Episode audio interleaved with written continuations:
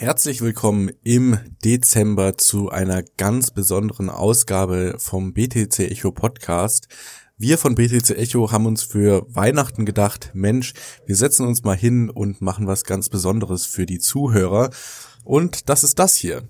Wir haben uns gedacht, jeden Sonntag geben wir euch eine Folge, die auf Englisch ist. Das heißt, es kommen Leute, die leider der deutschen Sprache nicht mächtig sind, aber die super viel Wissen über den Kryptobereich, die Blockchain-Technologie oder irgendetwas darum herum haben. Und das wollen wir natürlich euch nicht vorenthalten.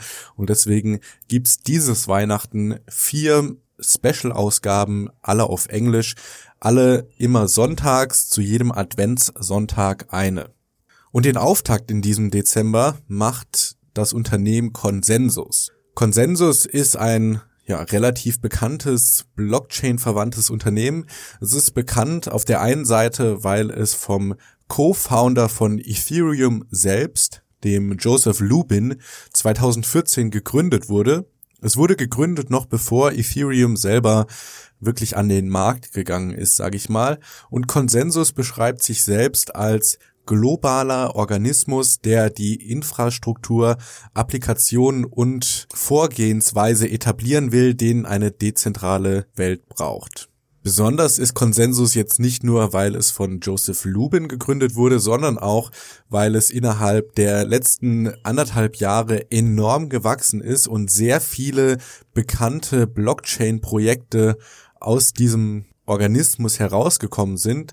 Das ist zum Beispiel, kennt sicher der ein oder andere von euch Metamask, dieses Browser-Plugin, mit dem man die Ethereum ähm, ERC20-Token verwalten kann, oder Gnosis, was vielleicht auch dem einen oder anderen ein Begriff sein wird. Was einem auch direkt ins Auge springt, wenn man einen genaueren Blick auf Konsensus wirft, ist, dass das Unternehmen oder der Organismus in den letzten anderthalb Jahren massiv gewachsen ist von 150 Mitarbeitern auf über 1100 Mitarbeiter. Da stellt sich natürlich auch die Frage, wie funktioniert so ein globaler Organismus? Es ist ja sehr nahe an dem an der Philosophie der Blockchain selber. Wir wollen dezentrale Systeme und Strukturen schaffen und Konsensus geht da also in Linie mit der Blockchain selbst. Natürlich stellt sich dann aber die Frage, wenn ein Unternehmen remote first ist. Das heißt, die Mitarbeiter arbeiten vor allem erstmal von zu Hause aus oder von irgendwelchen Coworking Spaces, aber sitzen jetzt nicht zusammen alle in einem Raum. Und wenn so viel Autonomie von den Mitarbeitern gefordert ist, wie funktioniert das? Und wie kann das überhaupt funktionieren? Wie kann das auf einer größeren Skala funktionieren? Und eben diese Frage beantwortet uns heute José Caballé, das ist der Culture-Chef von Consensus. Er ist also dafür verantwortlich, dass es innerhalb der Teams keine Reibungen gibt oder wenn es Reibungen gibt, dann die gute Art von Reibung, also die, die auch produktiv arbeitet und Resultate kreiert und dass die Teams harmonisch hinter einem gemeinsamen Ziel versammelt sind. Und wenn man dann den größeren Organismus anschaut, also Konsensus, sie nennen das auch das Mesh, dass die Teams miteinander kooperieren können, dass das Marketing-Team dem anderen Team hilft und so weiter und so fort. Mein anderer Gast ist Patrick Degenhardt. Er ist der Head of Marketing bei Consensus und ja, er wird ein bisschen erzählen, wie das abläuft, bei so einem Organismus mitzumachen, dort zu arbeiten und insgesamt ist die nächste halbe Stunde einfach ein super inspirierender Einblick in ein sehr innovativ geführtes Unternehmen, das sich sehr viel von der Philosophie der Blockchain borgt. Ich persönlich habe das Gespräch sehr genossen. Ich habe sehr viel gelernt dabei. Ich hoffe, euch geht es ähnlich. Schreibt mir doch eure Fragen und Anmerkungen zu dieser Folge wie immer einfach per Mail an podcast@ btc-echo.de oder ihr kommt einfach in unseren Discord-Channel von BTC Echo und dort könnt ihr dann auch chatten mit Gleichgesinnten, mit uns von der Redaktion und das ist eine super Sache. Damit genug der einleitenden Worte. Ich wünsche euch viel Spaß bei der Folge und eine besinnliche Adventszeit. Der BTC Echo Podcast. Alles zu Bitcoin, Blockchain und Kryptowährungen.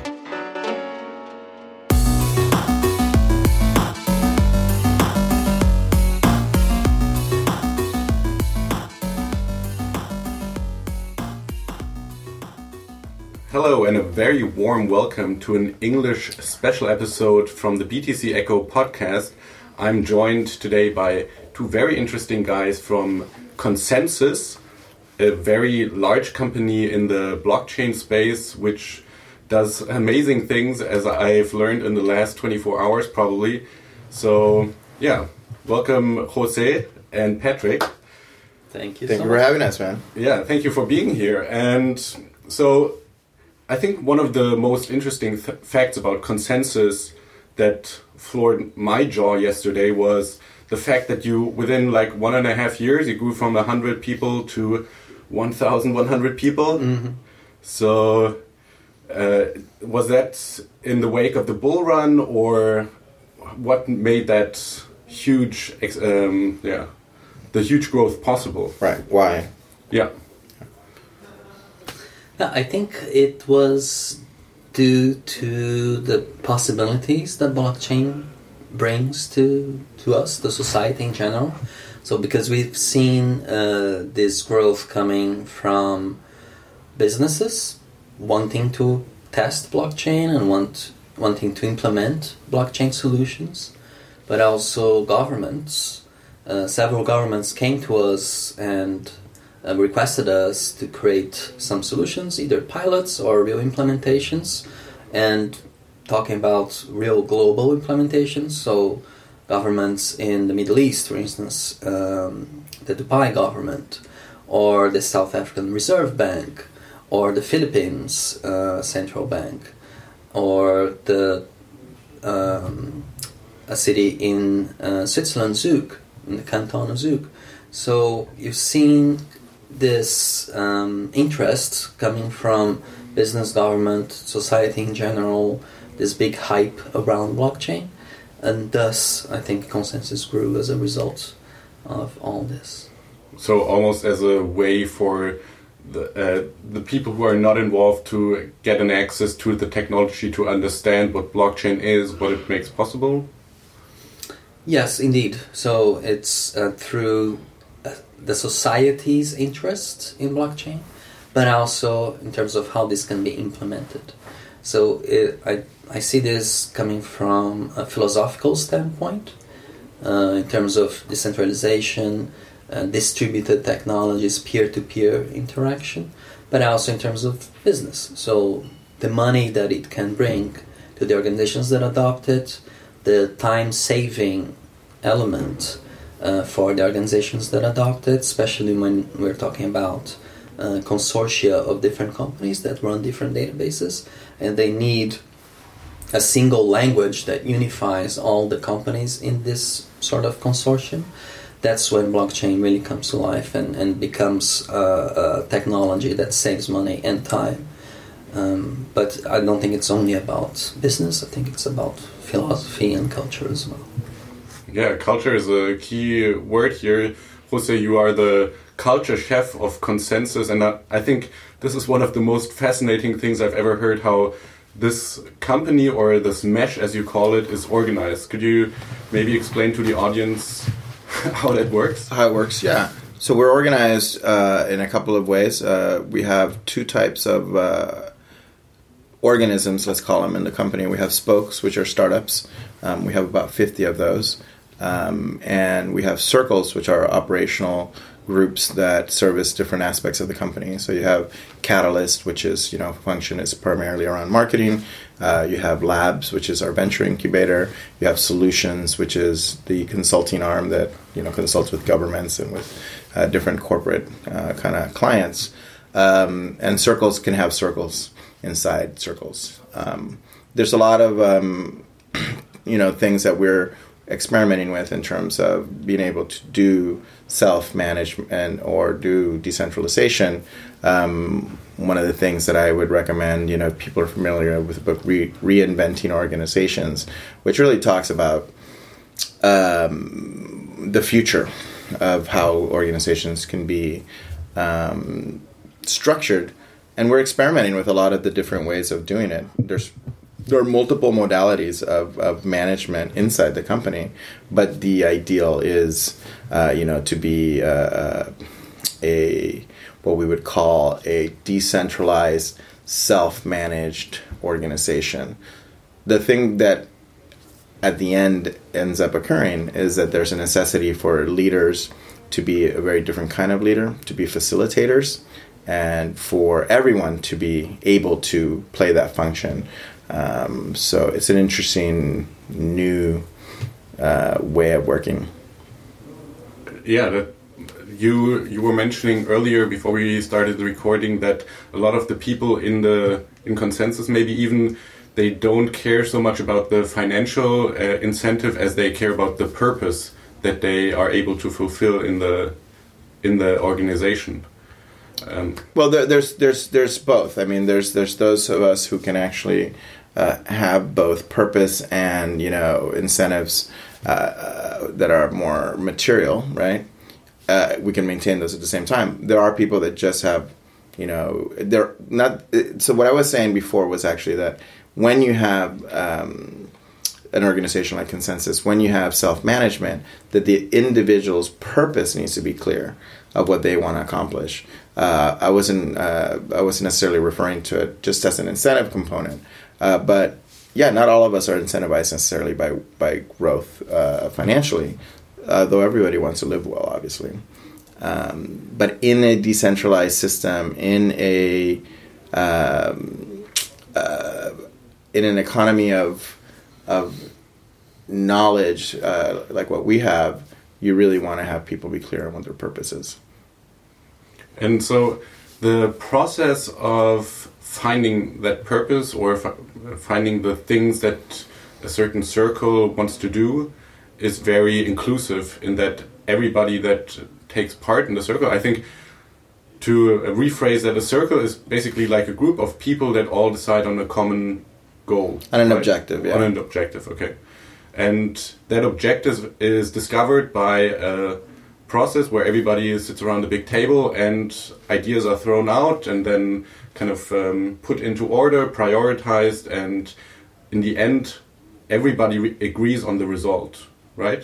Yeah, I'll give you a really clear example. Mm-hmm. When I joined the company, um, there was someone uh, that I met. Uh, her name is Sarah, and she was interested in uh, uh, decentralization and self management and you know the future of work and she did her MBA based on that.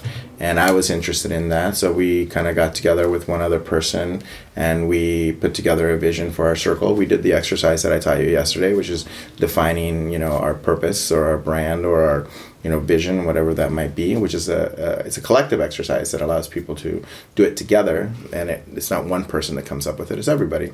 You experienced it it's it's divergence convergence divergence convergence um, and then we put together a plan on what we wanted to do, and we began to broadcast those things out into the mesh, into the organization, which at the time was 150 people. Um, one of the first broadcasts was talking about circles and talking about, you know, how circles could be organized and how to put budgets in circles. There were ideas. Um, and those were sent out and people responded positively so then they began to get adopted so that as we grew and as we grow the language um, began to expand. Now, I didn't come up with the idea of circles as a language form. It had been in a previous presentation that somebody else had made. What I did though was I broadcast it out. And uh, Sarah actually had a lot of the references, and we put books together that kind of referenced how to do this, and we send them out. Obviously, we read the books, but you know we wanted other people to understand it, and that's how ideas spread. Simply, somebody pushes them forward. Um, and if you look at open source software, if you look at you know how our ecosystem itself works outside of ConsenSys, it works in a very similar way. People post a white paper in a forum, the forum gets you know like you know some traction, and people are like, oh my god, this is the next thing here. And they pass it around, and then you get some agreement or some consensus around it.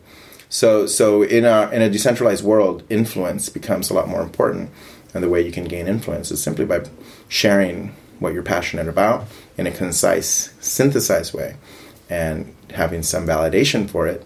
And the more people that believe, the more people that will follow.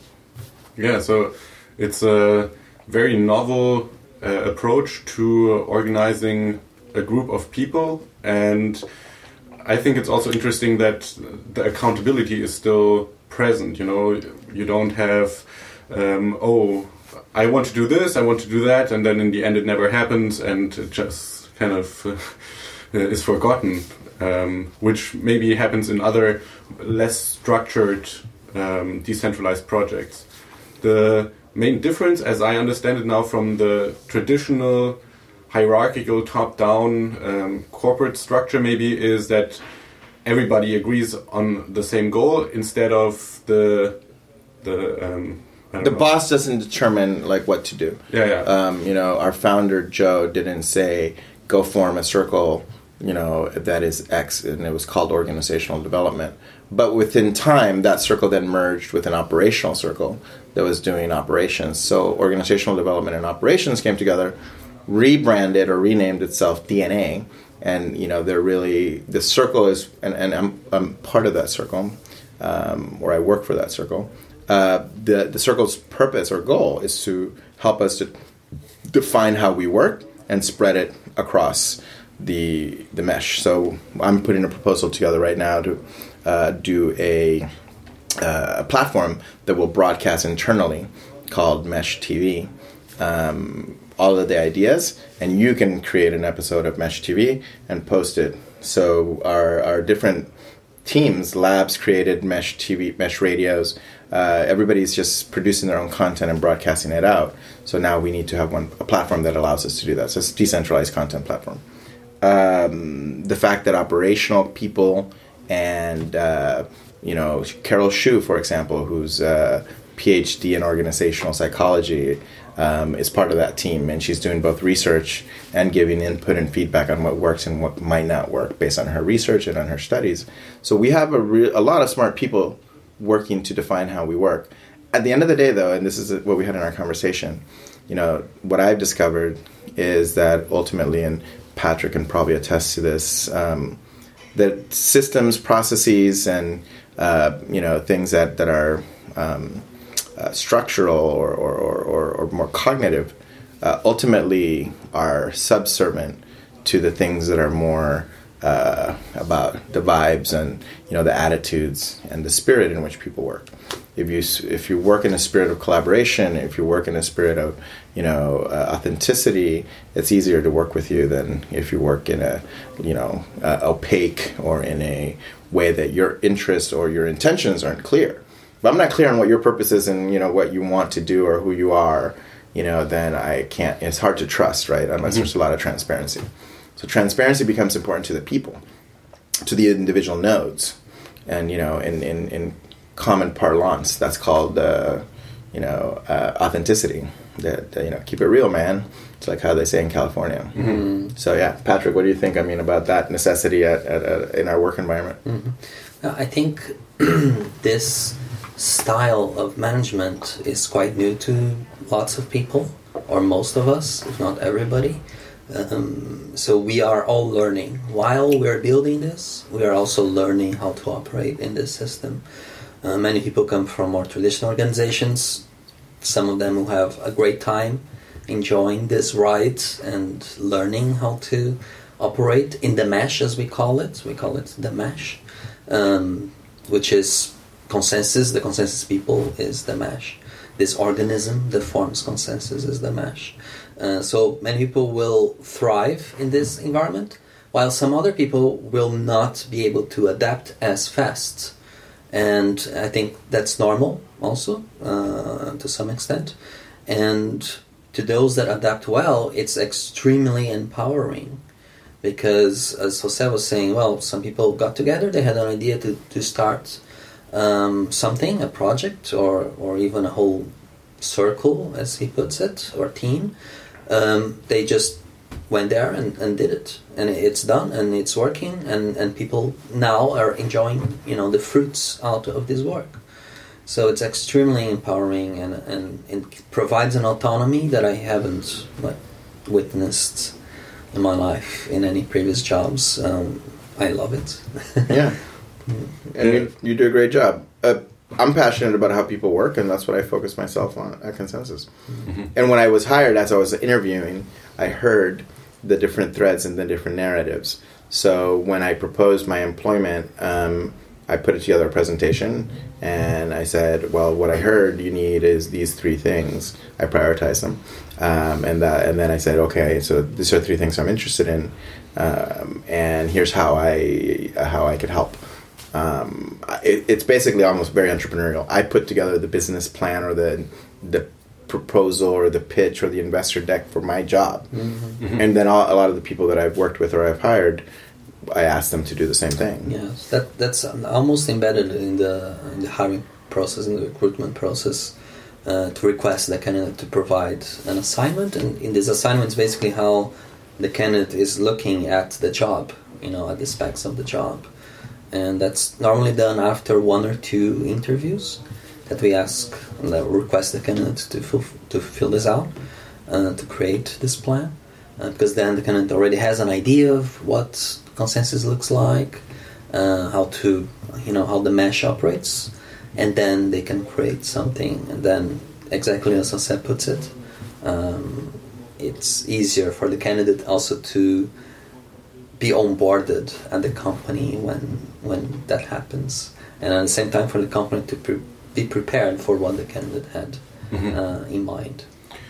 So help me understand it. As I visualize it now, it feels like the um, the structure and the processes that you kind of are working out is like a toolkit, and you're kind of providing each person with that toolkit and also teach them how to use each tool.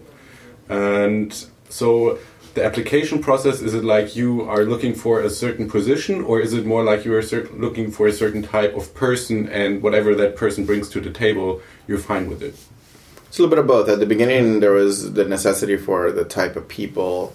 Uh, now we have very. If you go to our website, you go to our people section. There's job postings for a lot of the positions. So we're doing a lot more intentional hiring at this stage since there's maturation and the, the number of circles that we have, and also because there's very specific needs in our spokes in our startups uh, that are needed.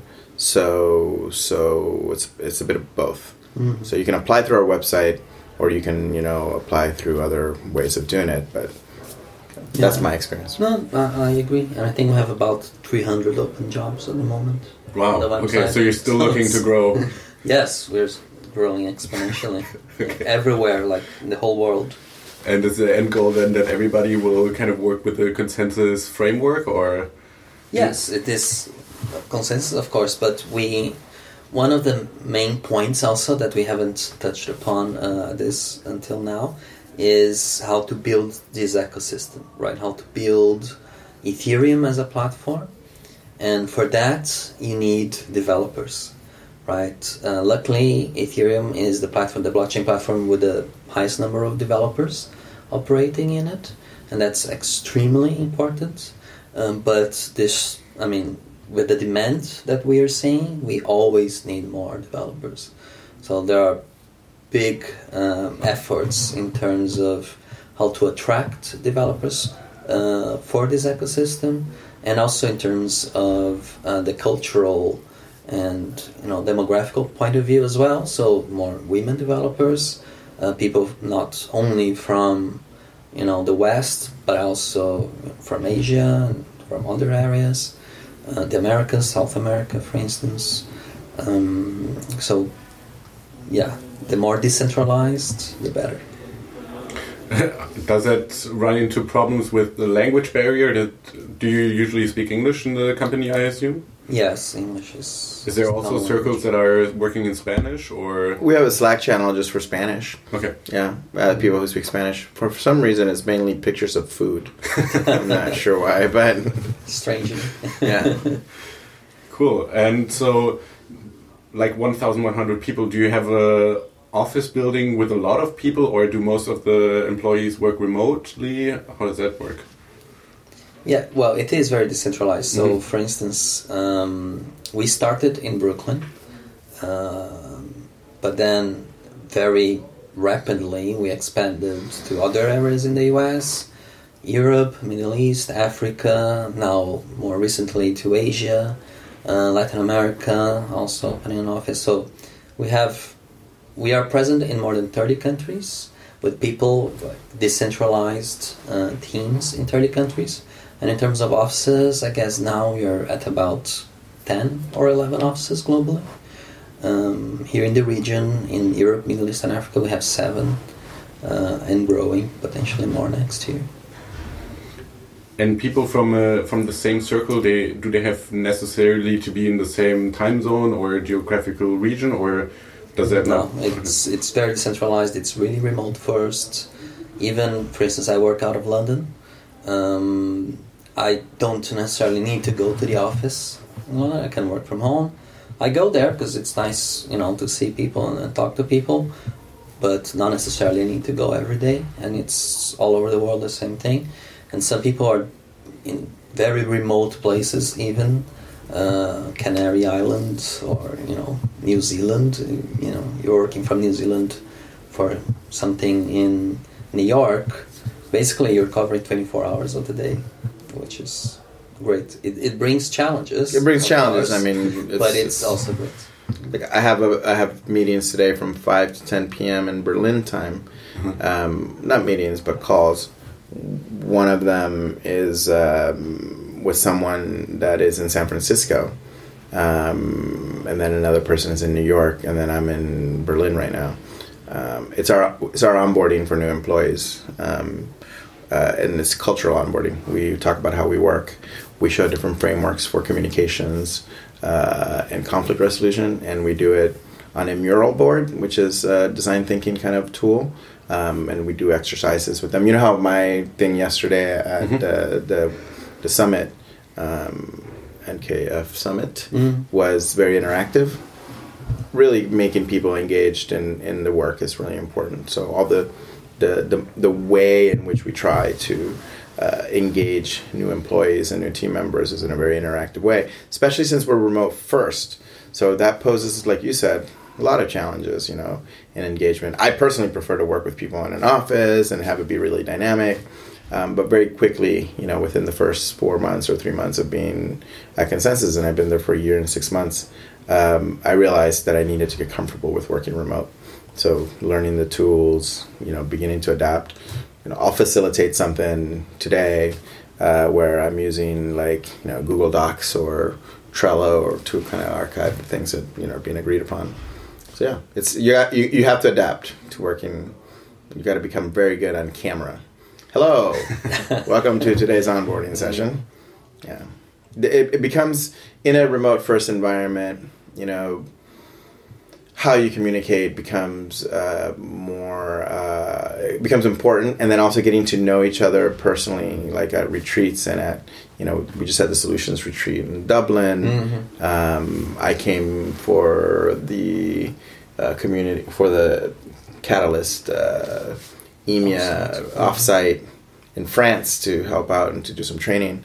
So yeah, you get you you, you do have a lot of different things happening around the world.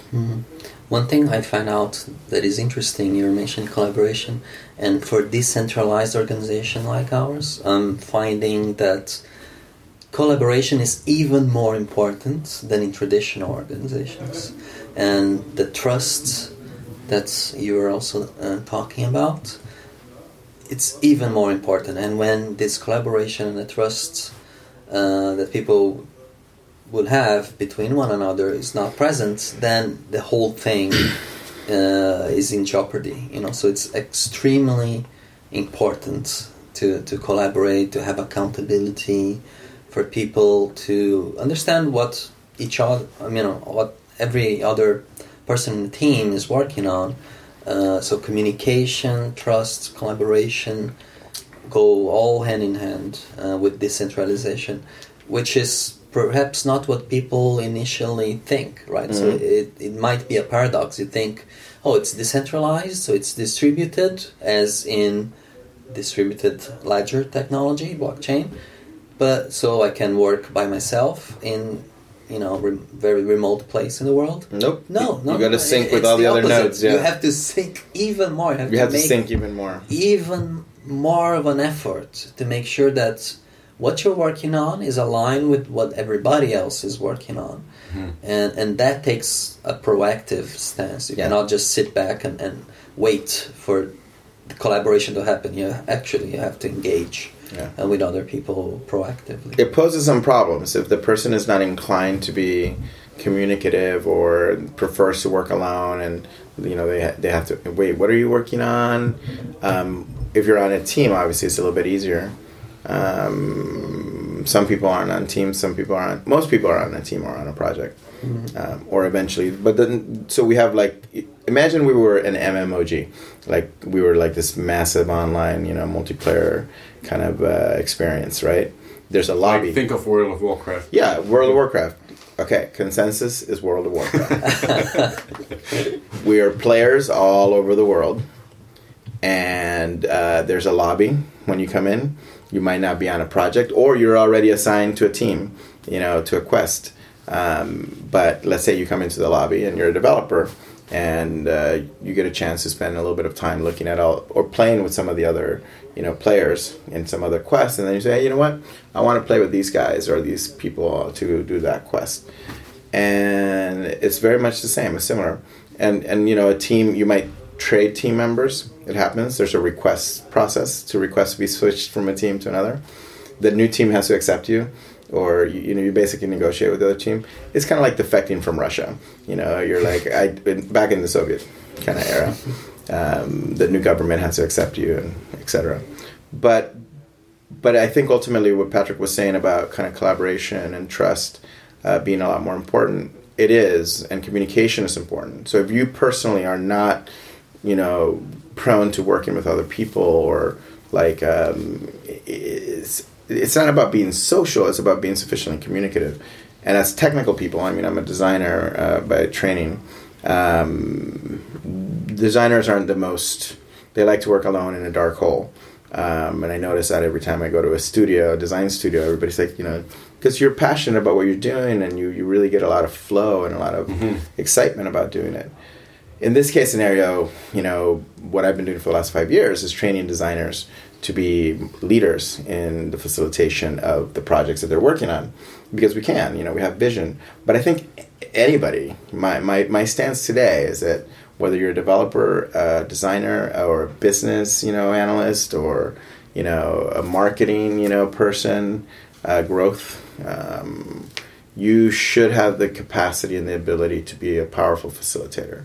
And that's what i do. I mean I, i'm training you know team by team you know people young and old on how to be powerful and their ability to facilitate a, a room and a team. It's not a natural skill that we have. We don't get taught that in school. In school we, we're taught to be quiet and to raise our hands not to get up in the middle and be like a ringmaster. So yeah ringmaster academy that's going to be my new circle So it's almost like the, the opposite, maybe from a school class where you have the teacher and the teacher tells you what to do and the students just sit and listen and follow. And there's, I mean, if you uh, have like the stereotypical class in mind, there's not a lot of communication about what should be Yeah. done. No, this is we're all learning together, as I Yeah. mentioned, and this is all extremely new. It's being the the way that we are uh, building consensus is being studied actually. it's I think it's- unprecedented I actually think it's it's that is studying unprecedented because it, it is yeah unprecedented, and we are learning by doing. You know, there are hiccups, of course, but you know, in general, I would say that we are going towards that. Let's just right say you become a really good player really fast. you know, I, I, I, I, when I joined ConsenSys, I thought I was a pretty advanced player in my field, and within three months, I realized, oh my lord, I have not even come close to leveling up to the next level. So the year and six months that I've spent at ConsenSys, uh, you know, to be to be authentic and be real, um, has been my leveling up. You know, I, I knew I needed to come work there for some reason, and the person who got me to come there was an advisor uh, of my previous startup. Um, and he's like, "You got to come check out what we're doing." And I came, and I'm like, "Whoa, whoa, whoa, whoa, whoa, whoa, whoa!" You the first thing I told Joe, he was the first person that I met, and I was interviewed. I uh, he asked me what blockchain, uh, what I thought about blockchain, and what it was, and you know, I spent three, four minutes giving him my my understanding, uh, both a bit at a technical, but more specifically at a what it meant for me and for the world, and for like you know the impact it could have. Uh, and then I ended it with, "And you are a crazy MF." I actually said the words, um, and he goes, you know, he, he doesn't say a lot, but he's like, "Wow, you're one of the person who's gotten the, the fastest." And I'm like, "All right." yeah. So, so my point is that I've grown a lot, and that it will force you to grow. It, it's not for everybody. It is not for everybody. Uh, I, I use this metaphor that has nothing to do with software piracy because somebody on Twitter got upset at me about that. Uh, it has a lot to do with the ethos of piracy. Um, you know, pirates were, um, you know, if you see who they were, they were the captains of Navy ships who just, you know, said, you know, forget it and left the Navy and took their ships and got a crew and went and did whatever they wanted to do. Somebody put a sticker in my bathroom in my, my former loft in Brooklyn in Bushwick that said, it's a, it's a startup sticker. I don't know for what startup ecosystem, but it says, I'd rather be a pirate than join the Navy. Um, and what I mean when I say that is that it, it, people who are very independent in their thinking, who are very self starters, who are uh, not conformists, who are really willing to be different and to play in a different way, even the people that come from corporate, I equate them to Navy officers, you know, the British or the Spanish Navy that during, you know, that time in the in the 1700s or when that was, basically left the Navy and became pirates to do their own thing. That's the reason I, I use that as a metaphor. It, it requires resilience and it requires a lot of um, passion for what you want to do. Yeah, I was also thinking about if the work is remote, you have to get up in the morning, you have to uh, kind of like motivate yourself to do the things that are on your task list. Whereas if you work at an office, it's more routine. You know, you go to the office, then you're in a different location already. People around you are working, and it's easier to, to get started. What has been your experience with that?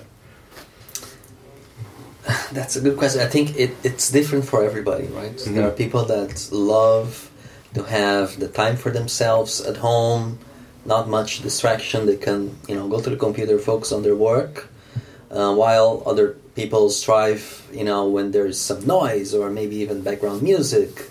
You know, they can talk to to other people, exchange ideas. So it's really, um, in my view, it's really a personal preference. I I tend to be towards uh, going to the office and meet people, but I also appreciate the time, you know, uh, off and you know being able to focus on on some task that I need to accomplish. So uh, I think it varies. It depends on the person. Yeah. And for me, I, have done all three. I, I started out working in an office in, in New York. Um, then we changed offices and we made it into a real fun uh, kind of environment. And in New York, we work in lofts that are actually residential. Um, and uh, that's an interesting start for a company uh, if you look at it from a point of view of the future of work and this idea of the home becoming like where you work and integrating your life with your work. Um, it's interesting. For me, it's kind of challenging, even though I try to make my loft at in Brooklyn kind of work and home, and I had a lot of events and trainings with the teams. Um, eventually, I realized that it's pro- for me probably best just to travel and go to a lot of the locations all over the world to meet the people um, and to spread the ideas. You know, of here's how we can work. Um, and there are just options on how to work. There's many ways of doing it. Um, The important thing is that ConsenSys gives us the freedom to choose how we prefer to work. Yeah. Right. When you're working in a traditional corporation, there won't be much choice. There you, isn't you will have choice. to Yeah, work there's a dress whatever. and- there's a dress code. I mean, people can come dressed, you know, as you know, cyberpunks or pirates, you know, if they want. That that's not a problem. they might have a hard time in London walking down the streets, but yeah. Eh, Maybe not in London. Okay. Bushwick, you can wear whatever you want. And then in Berlin, I'm I'm digging Berlin. I mean, Yeah. I, I'm walking the streets of Berlin, and I'm like, No, all Berlin you can dress. I can definitely see Anyway, myself here. Yeah, it's pretty cool. But in, in London, we are in Shoreditch, and Shoreditch Oh, yeah, is more yeah, of this okay. startup. Vibe, and, and it, it's more open. Okay, cool.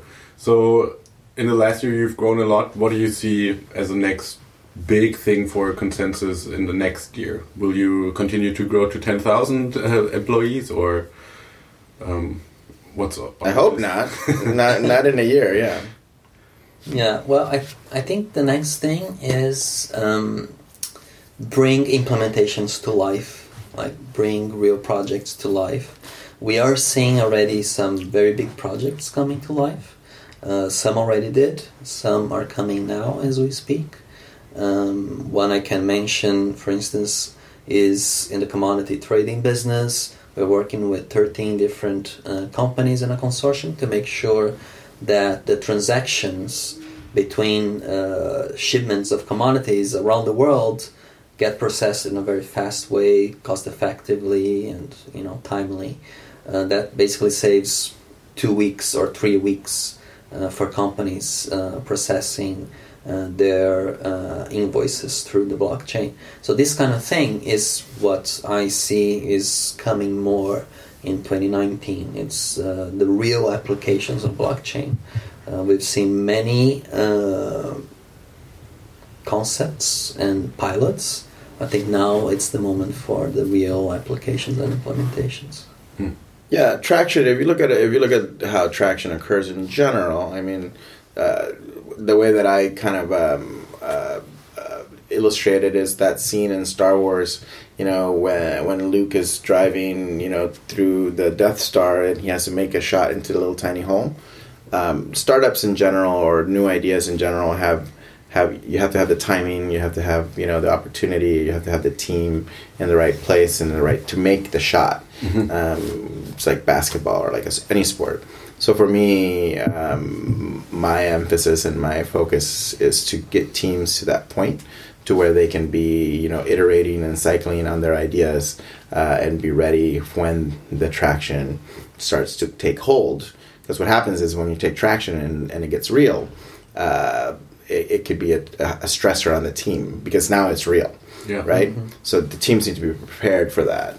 So that's what I'm doing. I'm going around the world and getting our teams ready for the fact that what we're doing will take hold in the next, you know, 18 months. And um, like you know, Patrick was saying, those implementations uh, will will then become more visible and more public. And the minute that there's more public visibility to them, you know, the houses need to be clean. Basically, mm-hmm. you're gonna have visitors over. You got to clean your house. Yeah, yeah. So that's what I'm doing. Cool. Awesome. Well, thank you so much for your time and for your insights. I think it's super interesting to see the blockchain thing kind of uh, uh, translated into also the um, yeah the corporate structure or the organizational structure that you have like the more decentralized um, organization of people working together. Also, like the parallels between the organism and the organization is very very compelling to me. So yeah, thank you for sharing your insights, and I wish you all the best. Thank you so much. Thank you for having us.